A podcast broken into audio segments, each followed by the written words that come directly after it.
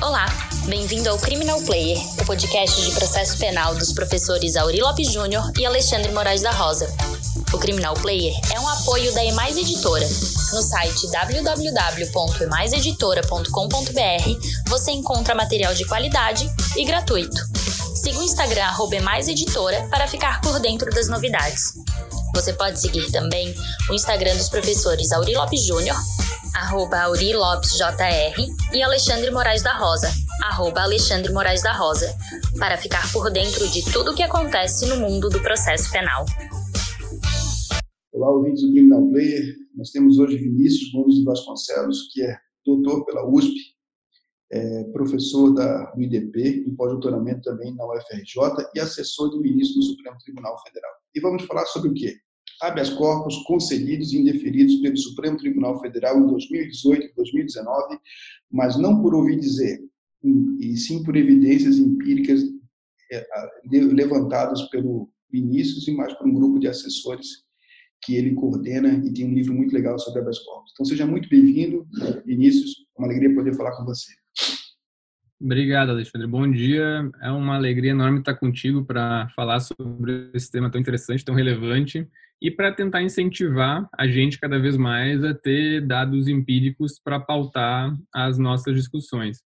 Então, basicamente, essa pesquisa foi feita em 2019 em relação às ordens concedidas em 2018 uh, e em 2020 em relação às ordens concedidas em 2019.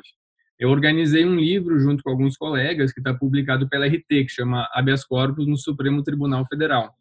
E esse livro surgiu dessa pesquisa. Uh, eu, eu partir... li o livro, gostei muito, aliás, eu cito no guia, porque a atualização é bem legal, assim, porque... E depois eu queria te ouvir, né? Que tu fala, tem uns que soltam mais, uns, uns que concedem mais, uns que concedem menos, isso é muito legal para o nosso ouvinte também. Desculpa. Sim, não, fica à vontade, a gente vai falando junto. Então, eh, a gente pegou a partir dos dados expostos no site do STF, porque se vocês entrarem lá no site, tem um botãozinho, uma aba em cima, um menuzinho que chama estatística. E aí, nesse menu de estatística, tem bastante coisa interessante que a gente não costuma prestar tanta atenção. Só que esses dados eh, divulgados ali pelo STF, nesse botãozinho estatística, eles são dados mais limpos. Então, por exemplo, se tu entra no estatística, vai em HC, tu baixa uma tabela onde tem uma lista de todos os HCs concedidos. Mas é uma lista mais limpa, assim, ela só tem o número, a data, quem foi o ministro ou qual foi a turma e acho que isso. Não diz uh, qual foi o tema, uh, de se foi defensoria ou se foi advogado, não diz uh, qual foi o parecer do MPF sobre isso e etc. Então a gente pegou essa tabela limpa, dividiu entre eu e mais três colegas e a gente analisou, uh, em 2018 foram 642 ordens concedidas e em 2019 foram 923. Então a gente dividiu essas 642 e 923 entre quatro. A gente entrou em cada um dos HCs e aí está disponível no site do STF a decisão inteira. A gente leu a decisão, viu qual foi o parecer da PGR, viu qual foi o principal tema concedido, etc. E isso gerou um capítulo do livro, que é o capítulo 6 do livro, que é sobre as estatísticas. E a partir disso, a gente pegou os principais temas concedidos e convidou outros assessores e outros juízes que atuam ali no STF para aí então escrever um artigo sobre cada um dos temas. Então a gente pegou os principais temas nessa pesquisa empírica e desenvolveu artigos mais aprofundados sobre cada um dos temas. E antes disso, nos capítulos iniciais do livro, tem mais uma visão geral sobre uh, ah, HC, premissas teóricas, etc. Então, essa pesquisa é interessante e ela foi bastante inspirada até para verificar o impacto dos dados daquela pesquisa do Tiago Bottino, que foi uma referência muito importante sobre habeas corpus nos tribunais superiores, né? Que foi publicada pelo aquele projeto Pensando o Direito, faz alguns anos. Então, certamente a pesquisa do Tiago foi uma inspiração muito importante e a gente viu que muitos dos dados que ele verificou algum tempo atrás uh, se mantêm até hoje, então isso é algo a se pensar, certamente. Então, uh, basicamente, alguns, eu separei alguns dados interessantes para a gente pensar sobre eles. Em 2009, a gente tinha 4.710, então menos de 5 mil impetrações, menos de 5 mil HCs para serem julgados por ano, em 2009. no STF. Esse número foi aumentando de um modo exponencial e no ano passado foram 11.700, então basicamente dobrou. Uh, teve alguns anos que teve até menos, então a gente pode dizer que dobrou, triplicou, comparando com 2019 e 2018. Em 2018, acho que foram 13 mil HCs impetrados. Em 2019, baixou um pouquinho. Então, percebam que é um número muito grande. Se a gente for dividir por 10 ministros, porque um fica na presidência e aí não tem distribuição, isso dá mil HCs por ano. Se pegar 10 meses, porque tem dois de recesso, dá 100 HCs mais ou menos por ministro por mês. Mais de um por dia para ser, ou dois por dia para ser decidido por cada ministro do STF. Bom, aproveitando isso, Vinícius, que falasse, eu acho que a pesquisa, o livro eu li e gostei muito, e recomendo para os nossos ouvintes.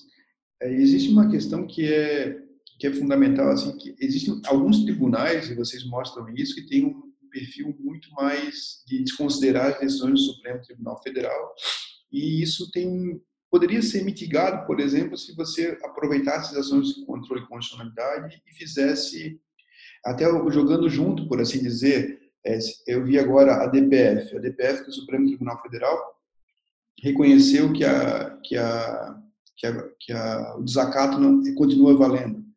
A Corte uhum. Interamericana diz que não vale, e eu concordo com a Corte Interamericana. Só que agora, como juiz, eu estou numa situação que não posso mais desconsiderar uma DPF do Supremo Tribunal Federal. Eu espero, sinceramente, que a Corte Interamericana eh, faça o controle de convencionalidade. Só que, com isso, ele me fecha a porta e continuar decidindo individualmente. Esse uhum. arranjo uhum. dos players poderia ajudar em casos em que vocês do Supremo têm que toda semana decidir a mesma questão, porque os tribunais são muito adolescentes, por assim dizer, na hora de cumprir as decisões. Exatamente. E analisar os HCs é interessante por causa disso, porque os HCs eles são específicos, eles são do caso concreto, e a partir deles a gente consegue ver uma tendência ampla do STF. Porque se a gente, se a gente for pensar, sendo muito rigoroso assim sobre a estrutura das cortes constitucionais pelo mundo, em regra, uma corte constitucional não analisa HC, não analisa caso concreto, ela analisa DPF, a DI, etc. No máximo, o RE com repercussão geral, que dá uma abstrativizada para o RE, que também é do caso concreto. Mas, se a gente pega e traça esse panorama dos HCs, a gente consegue pensar algumas tendências estruturais e, eventualmente, propor uma súmula vinculante, reconhecer uma repercussão geral para tentar dar uma racionalizada no sistema. E basicamente muito que o Tiago Botino fez na pesquisa dele foi nesse sentido e a gente confirmou isso no STF também agora, mais recentemente, 2018 e 2019. Então, se a gente for pegar alguns anos de 2010 até 2014, a, o percentual, a média de concessões girava em 10%. Então, 10% dos HCs entre 2010 e 2014 eram concedidos no STF. Depois de 2014, isso começou a baixar. E isso se manteve mais ou menos nos últimos anos em 5%. 5%, ano passado foi um pouco mais, foi 8%, porque teve a mudança da execução provisória e aumentou um pouco o número de HCs concedidos. Mas a gente pode colocar uma média aí de 5%. Outro dado interessante é uma tendência de monocratização das decisões. Cada vez mais, para dar conta desse número grande de HCs impetrados, o STF tem decidido mais ou cada ministro tem decidido mais sozinho, monocraticamente. Teoricamente, o regimento interno do STF permite a decisão monocrática quando já existe uma jurisprudência consolidada naquele sentido. Até 2015, o número de decisões colegiadas era maior do que monocráticas. A partir de 2015, o número de monocráticas pulou muito e o número de colegiadas diminuiu. Em 2018 foram 78 colegiadas, 74 colegiadas e 568 monocráticas.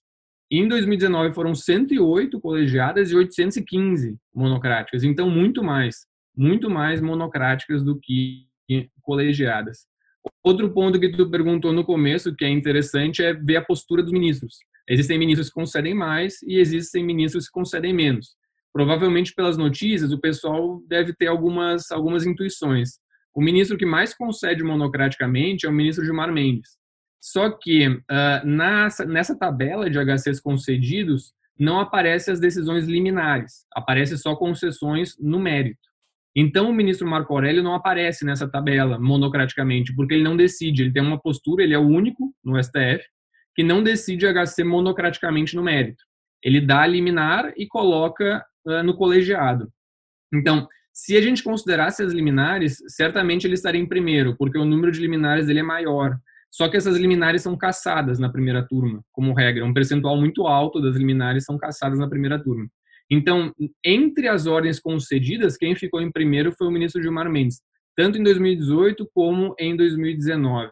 Depois vieram alguns outros ministros, o ministro Lewandowski em segundo, o ministro Fachin e o ministro Alexandre de Moraes. E aí é interessante ver, porque normalmente, com relação ao ministro Fachin especialmente, existe meio que uma preconcepção de que ele é muito rigoroso, que ele não dá HCs, mas porque em operações, em grandes operações, etc., ele realmente tem uma postura um pouco mais rígida.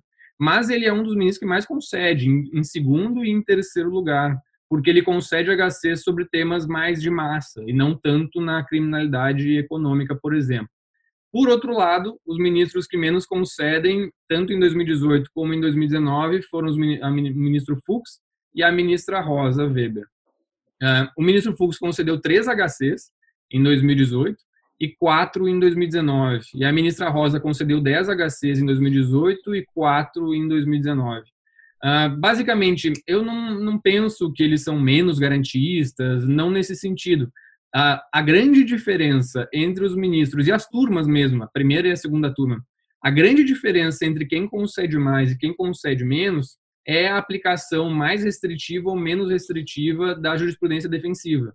Uh, então, existem ministros que têm uma visão mais restritiva da competência do STF, e aí não conhecem dos HCs, aplicam súmulas que não permitem o conhecimento dos HCs, e, portanto, se a gente não analisa o mérito, a gente vê menos ilegalidade. Esses ministros, como o ministro Fux, ele tem uma visão bastante restritiva de qual é a competência do STF para analisar HCs. Os outros ministros que concedem mais, eles relativizam mais essas súmulas, que limitam o conhecimento do STF sobre HCs. Aí, Outro ponto. Oi. Eu só queria perguntar, já que tem essa visão de ministro, do, de assessor de ministro, é que o modo, muitas vezes, como se peticiona, se faz um HC, pode alterar a própria compreensão. Né? Então, assim, me parece que cada vez mais deixar bem claro desde o início o que se quer, não ficar com salamalec, uhum. quanto mais direto for, mais chances tem de um conhecimento do, do, do reclamo, não aquelas petições enormes, cheias de citações em que você tem três páginas para começar a discutir a questão, tem que ser muito assertivo, me parece. Exatamente. É, duas dicas práticas que são bastante relevantes. É, primeiro, uh, tem que ser objetivo. Não, é, a gente tem 10 HCs por dia, mais ou menos, para analisar. Uh, não, 10 não, 2, 3 HCs, vários HCs por dia para analisar. Então, não tem como tu, salvo se for um caso muito complexo, que tenha muitas impugnações, aí sim, tudo bem, é óbvio que tu não vai conseguir fazer em poucas páginas. Mas se for uma questão específica, uma questão do regime, uma questão da prisão sem fundamentação, tem que tentar ser o mais objetivo possível. Certamente isso facilita muito. E outra coisa que também se repara, infelizmente o sistema do STF, ele não faz uma indexação automática das peças. E tem gente que copia o HC inteiro, os autos inteiros do processo, né? E, sei lá, tem processo que tem 10 volumes. Então, isso complica a vida de quem prepara as minutas. Então, são coisas estratégicas pequenas, porque quando tu faz a impetração no sistema, tu pode dividir as peças em documentos. Mas tem gente que coloca os documentos inteiros, assim. Então tu entra, tem 900 páginas de documentos, tem que ficar rodando. O STF está tentando implementar um sistema de inteligência artificial para buscar, nem é inteligência artificial muito complexa, é coisa básica, para tentar ler as coisas e tentar uh, separar, né, indexar as peças principais. Eles já têm feito isso um pouco nos RS, mas nos HCs ainda não começou a fazer. Então, são dicas assim que valem a pena, certamente facilitam o trabalho de quem faz a, ah, a análise do caso e depois para o ministro analisar, certamente facilita muito. Por fim, eu separei também os principais temas que são concedidos. E eu acho que é muito interessante porque confirma em grande medida os resultados do Tiago Botino já há muitos anos atrás. O primeiro tema mais concedido diz respeito à falta de fundamentação de prisões preventivas. Isso gira em 20%. Então, prisões preventivas decretadas por gravidade abstrata. Uh, pequenos uh, jovens presos com pequena quantidade de droga que são primários e não tem qualquer motivo para se manter preso. Uh, ou seja, gravidade abstrata que não explica qual a diferença daquele tráfico em relação a outros tráficos, que seria a gravidade concreta, que daí o STF aceita. O segundo motivo de mais concessão é regime mais benéfico, ou a imposição de um regime mais gravoso na sentença, súmula 718 e 719 do STF, que não tem força vinculante. O Thiago Botino percebeu isso há bastante tempo, tanto no STJ quanto no STF. E esses dois temas são interessantes porque, como tu falou, existem tribunais que não respeitam a jurisprudência do STF, como, por exemplo, o TJ São Paulo. O TJ São Paulo, basicamente, se é tráfico, não interessa a quantidade, não interessa se é primário ou não, não interessa nada. Se é tráfico, eles, em regra, impõem a prisão preventiva e colocam regime fechado automaticamente. Então, uma pena de dois, três anos, quando aplica o privilegiado, mesmo assim, eles colocam regime fechado automaticamente, sem impor motivação concreta. Então, por isso, uh, esses motivos são bastante presentes. E o até terceiro... Aproveitar, até aproveitar, só aproveitar nesse, nesse tema, é, eu fiz com a Kate Saboia, que está lá no CNJ, aí, a juíza do TJRN, uma proposta de inteligência artificial aí, é, junto à aplicação da pena, para fazer isso, Vinícius que quando o juiz estiver proferindo uma sentença, por exemplo, ele vai, ficar, ele vai aplicar o 59. Então, ele aplica o 59, ele aplica o quanto de pena. E aí o sistema ali já verifica se a, se a, se a circunstância judicial que ele usou por regressão é aceita pelo STJ, pelo Supremo. Se não for, se for aceita, ela fica em verde. Se não for aceita, já está errado. Já, o juiz já sabe que está errado. Ah, mas ele quer fazer superação, ele quer fazer overruling. Ele abre a técnica e diz, ah, isso é overruling. Ele quer fazer ah, o distingue ele, ok, pode fazer. Mas o que acontece? A sentença do juiz no sistema já está com a cor mostrando que ele está errado, just in time, no momento que está proferindo.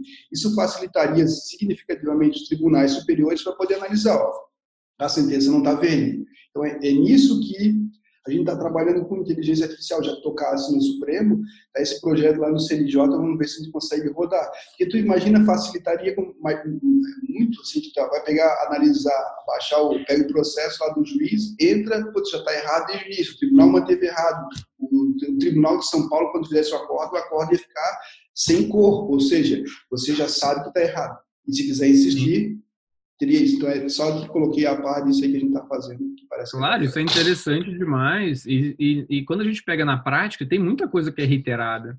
Essas questões de regime mais benéfico, o, o TJ São Paulo tinha um modelo que era simplesmente tráfico fechado, né, por causa do, da previsão que foi declarada inconstitucional. Depois que foi declarado inconstitucional, eles, eles mudaram um pouco o modelo, parece que é um modelo padrão, assim, repete muito. Uh, que aí eles dizem, ah, tudo bem, realmente o STF declarou inconstitucionalidade do regime fechado, inicial obrigatório, mas a gente entende que o tráfico é muito grave, portanto, o único, eles falam assim, o único regime uh, adequado é o fechado. Então, se tu dá um Ctrl F básico, tu já vê aquilo diretamente na, na sentença e automaticamente poderia marcar em vermelho. O STF está implementando o Vitor, que é o sistema de inteligência artificial. Inicialmente, a proposta não é aplicar em HCs, é, ele está sendo aplicado somente em REs para verificar a repercussão geral.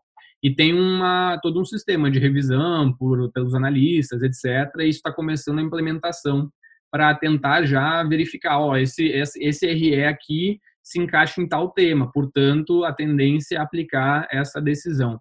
Então, certamente são pontos. A inteligência artificial vai ajudar muito para lidar tanto com HCs quanto com uh, os RS. Óbvio, sempre tendo algum controle e alguma revisão por analistas e pelos ministros para manter esse controle humano.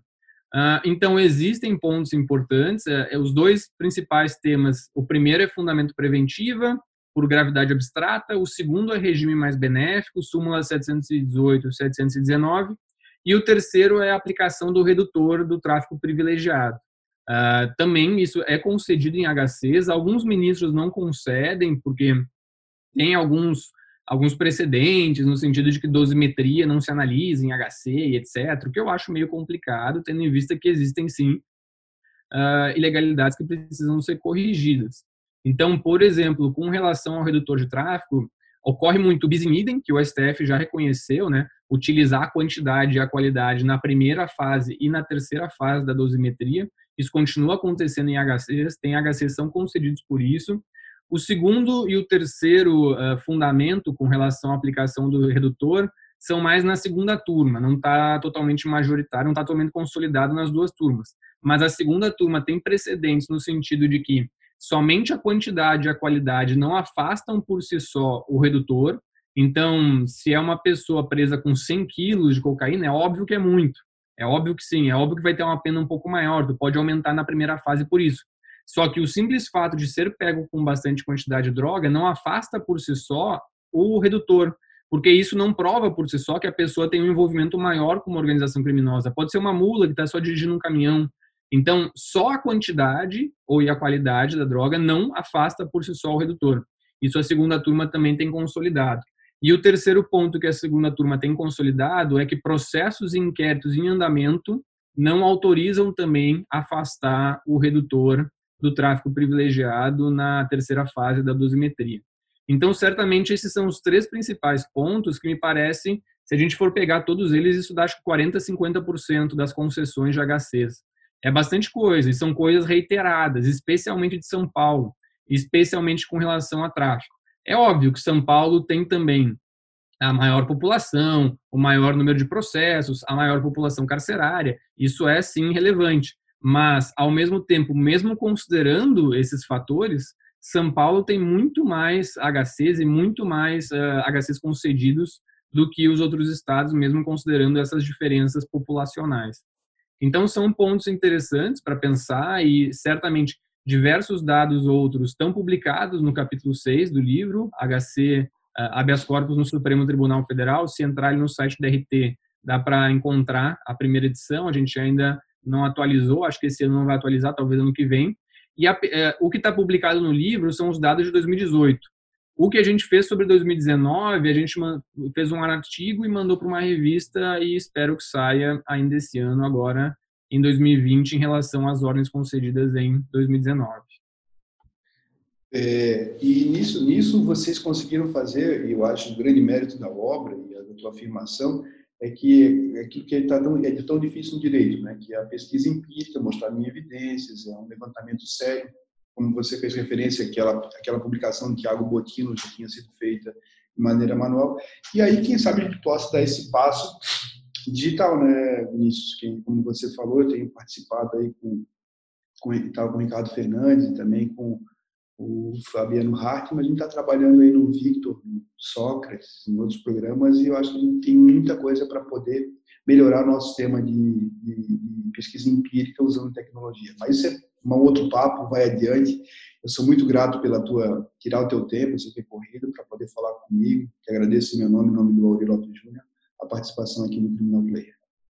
Ah, eu te agradeço, Alexandre. Tu e o Auri são referências na minha formação acadêmica já há muito tempo, desde lá do mestrado na PUC que eu fiz e contigo também tudo que eu li dos teus textos. Só tenho a te agradecer, é um prazer enorme. Pode contar comigo sempre. Valeu, cara. Um abração. Valeu, tchau, tchau.